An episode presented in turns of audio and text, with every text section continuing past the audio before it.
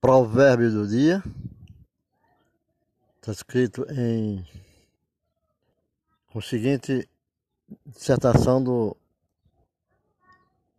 do autor né, sagrado, que diz: O que ama a natureza de coração e é amável de lábios, será amigo do rei do Rei Celestial, né?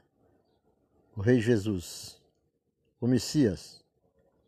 Provérbio 22, versículo 11.